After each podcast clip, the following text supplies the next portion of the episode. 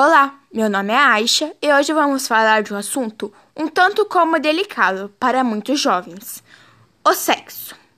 Em algumas famílias, o tema sexo é um tabu, mas aqui nesse podcast eu vou dar dicas e conselhos para vocês.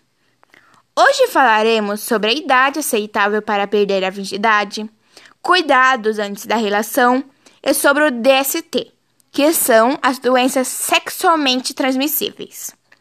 Bom, vamos começar? Os especialistas recomendam que as garotas e os garotos percam a virgindade após os 16 anos, que ambos estejam mais maduros fisicamente e mentalmente. Muitos jovens têm vergonha de falar desse assunto com os pais ou eles não abrem espaço. Então, a seguir, vou dar dicas para falar com eles. Se o pessoal da sua casa tem mente bem aberta, ponto positivo para a conversa. Dá até para perguntar para sua mãe ou seu pai sobre a primeira vez dele ou dela.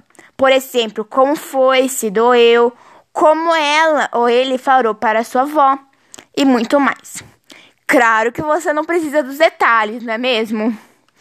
É só para você ficar mais sossegado mesmo e entender que a palavra sexo não precisa ser motivo de constrangimento. Agora, se seus pais são dos bravos, o negócio é chegar aos poucos. Você pode puxar assunto comentando do carinha ou a menina que você está ficando, se ele ou ela realmente insistir. Pode ser difícil, mas nada de desistir de abordar e tirar suas dúvidas. Outra pergunta que geralmente as meninas que fazem é que a primeira vez dói ou sangra. Bom, eu não vou mentir para vocês. Então dói. Dói sim, mas não é aquela dor insuportável, porque se fosse, os adultos não fariam isso, né?